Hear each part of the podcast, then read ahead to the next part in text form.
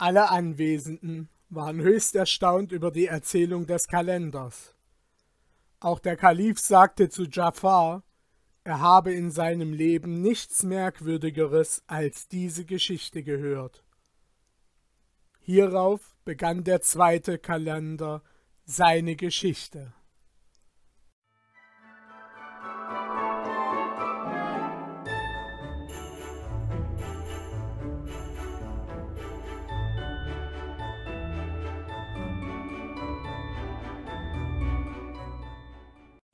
Die Geschichte des zweiten Kalenders. Auch ich bin bei Gott nicht halbblind geboren. Mein Vater war auch ein König. Er ließ mich in der Schreibkunst und im heiligen Koran unterrichten. Ich lernte bald dieses erhabene Buch nach allen sieben Lesearten auswendig, ward mit den Lehrern der verschiedenen Sekten bekannt las theologische Werke mit gelehrten Kommentatoren. Dann beschäftigte ich mich auch mit der Grammatik und arabischer Philologie. Ich schrieb mit solcher Fertigkeit, dass ich alle meine Zeitgenossen übertraf. Ich ward so gelehrt und beredt, dass man in allen Ländern und Weltteilen von mir sprach. Alle Könige der Erde lasen meine Schriften.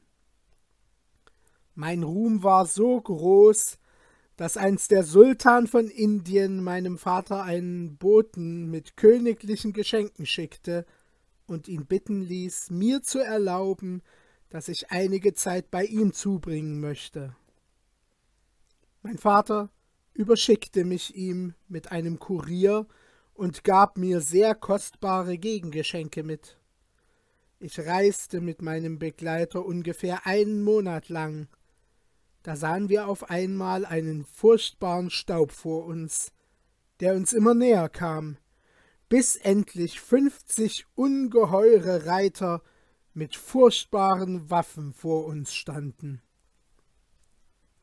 Als wir diese Reiter sahen, fuhr der Kalender fort, wollten wir entfliehen, sie aber waren Straßenräuber, die, als sie unsere zehn mit Geschenken beladenen Kamele sahen, welche ihnen eine reiche Beute versprachen, mit gezogenen Schwertern und ausgestreckten Lanzen auf uns zueilten. Vergebens zeigten wir ihnen an, dass wir Gesandte des mächtigen Sultans von Indien seien. Sie sagten, wir sind nicht auf seinem Gebiete und stehen nicht unter seiner Botmäßigkeit. Dann töteten sie alle unsere Leute, und nur ich allein entfloh, während sie sich mit der Ladung der Kamele beschäftigten. Nun wusste ich aber gar nicht, wohin ich mich wenden, noch welchen Weg einschlagen, und so wurde ich auf einmal arm und verlassen, nachdem ich so reich und so vornehm gewesen war. Nachdem ich den ganzen Tag ohne zu wissen, wohin herumgeirrt war, erzählte der Kalender weiter, bestieg ich gegen Abend einen Berg und brachte die Nacht in einer Höhle zu. So lebte ich einen ganzen Monat hindurch, bis ich endlich in eine sehr schöne, wohlbefestigte, volkreiche Stadt kam, deren Straßen von Menschen wimmelten. Es war zur Zeit, als der kalte Winter zu Ende gegangen und der Frühling mit seinen Rosen wiedergekehrt. Freundlich öffneten sich die Blüten, sanft murmelten die Bäche und lieblich sangen die Vögel. Es passten auf diese Stadt recht gut die Verse eines Dichters. Es ist eine Stadt, deren Bewohner den Strecken gar nicht kennen, denn die Sicherheit ist ihr Gefährte. Sie gleicht einem reich geschmückten Paradiese, das seinen Bewohnern Wunderschätze öffnet. Ich freute mich, einen solchen Wohnsitz erreicht zu haben, doch ward ich über meinen erbärmlichen Zustand sehr betrübt. Ich war so müde, dass ich kaum mehr gehen konnte. Mein ganzer Körper, Gesicht und Hände waren von der Sonne verbrannt, und ich war vor vielem Kummer und Sorgen ganz entstellt. So wandelte ich traurig durch die Stadt, ohne zu wissen, wohin. Endlich kam ich vor einem Schneiderladen vorüber. Ich grüßte den Schneider, der mich bewillkommte und Spuren früheren Wohlstands an mir entdeckte. Er hieß mich sitzen, und da ihm meine Unterhaltung gefiel, erkundigte er sich nach meinen Verhältnissen. Und als ich ihm alles, was mir widerfahren war, erzählte, machte es den schmerzlichsten Eindruck auf ihn. Dann sagte er mir Hüte dich, junger Mann, irgendjemandem zu sagen, wer du bist denn der König dieser Länder ist ein großer Feind deines Vaters. Dann brachte er mir etwas zu essen, und wir blieben bei Tische bis tief in die Nacht. Als es spät ward, schaffte er Bett und Decken herbei und wies mir neben sich einen Raum zum Schlafen an. Nachdem ich drei Tage bei ihm zugebracht, fragte er mich, ob ich denn kein Handwerk erlernt, mit dem ich mich ernähren könne. Ich antwortete ihm, ich sei ein Gelehrter, Theologe, auch zugleich Belletrist, Grammatiker, Dichter und Schönschreiber. Alles dies wird hierzulande nicht gesucht, versetzte er. Nun sagte ich, ich verstehe wahrscheinlich nichts anderes, als was ich dir eben genannt. So fasse Mut, erwiderte mir der Schneider, nimm eine Axt und einen Strick, geh in den Wald und haue Holz ab. So findest du doch zu leben. Hüte dich aber sehr, dich jemanden zu erkennen zu geben. Gott wird dir weiterhelfen.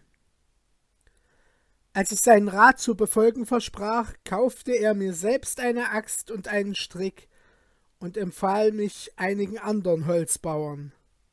Mit diesen ging ich, und haute den ganzen Tag Holz, trug es dann auf meinem Kopfe abends in die Stadt, verkaufte es um einen halben Dinar und brachte das Geld dem Schneider.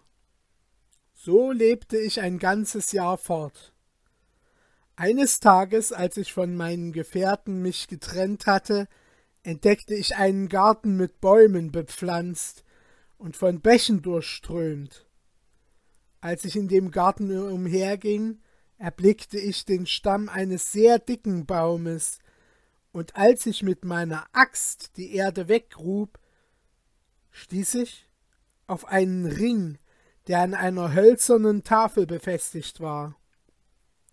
Ich hob diese Tafel mit Hilfe des Rings auf und gewahrte nun eine Treppe, die ich hinabstieg. Jetzt kam ich an ein Schloss, so schön und massiv gebaut, wie ich noch nie in meinem Leben ein ähnliches gesehen hatte.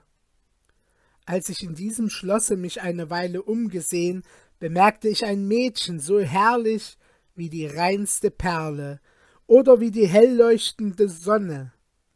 Als es zu reden anfing, verscheuchten seine Worte meinen Kummer. Sie waren so süß, dass sie selbst des verständigsten Mannes Herz bezaubern mussten. Es hatte einen schlanken Wuchs, einen schön gerundeten Busen, hübsche Wangen, eine zarte Gesichtsfarbe und ein vornehmes Aussehen. Hell strahlte ihre Stirn unter den dunklen Locken hervor. Das erste, was sie mich fragte, als sie mich erblickte, war, ob ich ein Mensch oder ein Geist wäre. Und als ich ihr darauf erwiderte, dass ich ein Mensch sei, fragte sie mich, was ich denn wolle, da sie doch schon fünfundzwanzig Jahre hier verweile, ohne je von einem Menschen besucht worden zu sein. Ihre Worte waren so süß und so wohllautend, dass sie sogleich mein Herz gewannen, und ich antwortete ihr daher geradezu, wie ich hergekommen sei, um mein Elend in Glück zu verwandeln. Vielleicht auch, um ihren Kummer zu verscheuchen und sie glücklich zu machen. Ich erzählte ihr dann, was mir in meinem Leben zugestoßen. Sie war sehr bestürzt darüber, dann sagte sie Nun sollst du auch meine Lebensgeschichte hören, und begann folgendes zu erzählen. Wisse, dass ich die Tochter Justimerus bin, des Gebieters über die Insel Ebenus. Mein Vater verheiratete mich mit meinem Vetter. In der Hochzeitsnacht aber, als ich im schönsten Brautschmucke meinem Gemahl zugeführt werden sollte, raubte mich ein Geist, flog eine Weile mit mir herum, brachte mich dann hierher und versorgte mich mit köstlichem Mundvorrat und den übrigen Lebensbedürfnissen. Da aber seine Leute nichts von unserem Verhältnisse wissen dürfen, so bringt er nun alle zehn Tage eine Nacht bei mir zu. Brauche ich aber etwas, es sei Tag oder Nacht, so berühre ich nur die zwei an dieses Gewölbe gemalten Zeilen, und bevor ich noch meine Hand davon wegziehe, ist der Geist bei mir. Nun aber ist er schon vier Tage von hier abwesend und wird also noch sechs Tage ausbleiben. Willst du, fragte sie mich hierauf, fünf Tage jetzt bei mir bleiben und den Tag, ehe er wiederkommt, mich verlassen? Ich nahm mit Vergnügen ihr Anerbieten an, und sogleich fasste sie mich bei der Hand, führte mich durch eine gewölbte Tür ins Bad und legte mir frische Kleider vor, die ich nach dem Bade anzog. Sie hieß mich, als ich aus dem Bade kam, neben sich auf einem hohen Sofa sitzen, reichte mir einen Becher Wein, und nachdem wir uns eine Weile miteinander unterhalten, setzte sie mir auch verschiedene Speisen vor. Als ich gegessen hatte, bot sie mir ein Polster, um ein wenig zu schlafen. Ich entschlief bald und erst nach einigen Stunden erwachte ich wieder mit neuen Kräften und hatte alle meine früheren Leiden vergessen. Ich dankte ihr für ihre Pflege und ward immer munterer. Sie fragte mich, ob ich etwas trinken wolle, und auf meine bejahende Antwort holte sie aus einem Schranke vom besten alten Wein, auch Speisen, und sprach folgende Verse. Hätte ich deine Ankunft vorausgewusst, ich würde das Innerste meines Herzens oder das Schwarze meines Auges vor dir niedergelegt haben. Ich hätte meine Wangen wie einen Teppich auf die Erde gebreitet, damit du über meine Augenlider hergehen könntest. Ich vermochte nicht, ihr genug für ihre Freundlichkeit zu danken, Ihre Liebe durchströmte alle meine Glieder. Der Wein, den wir den Tag über zusammen genossen hatten, verscheuchte alle meine Sorgen. Und die Nacht, die diesem Tage folgte, war die seligste meines ganzen Lebens. Da wir aber auch am andern Morgen wieder, wie am verflossenen Tage, nur dem Vergnügen lebten, da sagte ich ihr, nachdem ich vom vielen Weine ganz besinnungslos geworden war und kaum mehr aufrecht stehen konnte Komm, Holde, verlasse diesen Kerker, steige mit mir zur Erde hinauf. Sie aber sprach Bleibe doch ruhig, mein Herr, genügt es dir nicht, von zehn Tagen neun bei mir zuzubringen? Ich aber antwortete ihr in meinem Rausche Ich werde sogleich auf den Talisman schlagen und, wenn der Geist erscheint, ihn umbringen. Ich habe deren schon zu Dutzenden totgeschlagen. Als das Mädchen dies hörte, ward es blass, beschwor mich bei Allah, dies nicht zu tun, und sprach folgende Verse. O du, der du selbst die Trennung herbeirufst, übereile dich nicht. Du kennst ja die Treulosigkeit des Schicksals, das jeder Vereinigung mit Trennung droht. Ich war so betrunken, dass trotz ihrer Bitten ich doch mit dem Fuße auf den Talisman trat. Ich hatte dies kaum getan, fuhr der Kalender fort, so ward es auf einmal finstre Nacht, es blitzte und donnerte, und die Erde fing heftig zu beben an. Jetzt erwachte ich aus meinem Rausche und fragte die Schöne, was dies bedeutete. Der Geist erscheint, erwiderte sie. Rette dich so schnell du kannst, wieder zur Oberfläche der Erde. Ich eilte, aus Furcht ertappt zu werden, so sehr ihren Befehl zu vollziehen, dass ich meine Axt und meine Sandalen vergaß. Ich hatte noch nicht ganz die Treppe erstiegen, da spaltete sich der Palast, der Geist trat herein und fragte das Mädchen Warum hast du mich durch dein ungestümes Rufen so erschreckt? Was ist dir widerfahren? Mein Herr, antwortete sie ihm, als mir heute nicht recht wohl zumute war, trank ich, um mich aufzumuntern, ein wenig Wein. Dieser stieg mir in den Kopf, und ich fiel auf den Talisman. Da der Geist aber meine Sandalen und meine Axt erblickte, rief er Du lügst, elendes Weib. Wie kommen Sandalen und Axt hierher? Ich bemerkte sie erst in diesem Augenblick, erwiderte das Mädchen. Gewiss sind sie an euch irgendwo hängen geblieben und mit hereingeschleppt worden.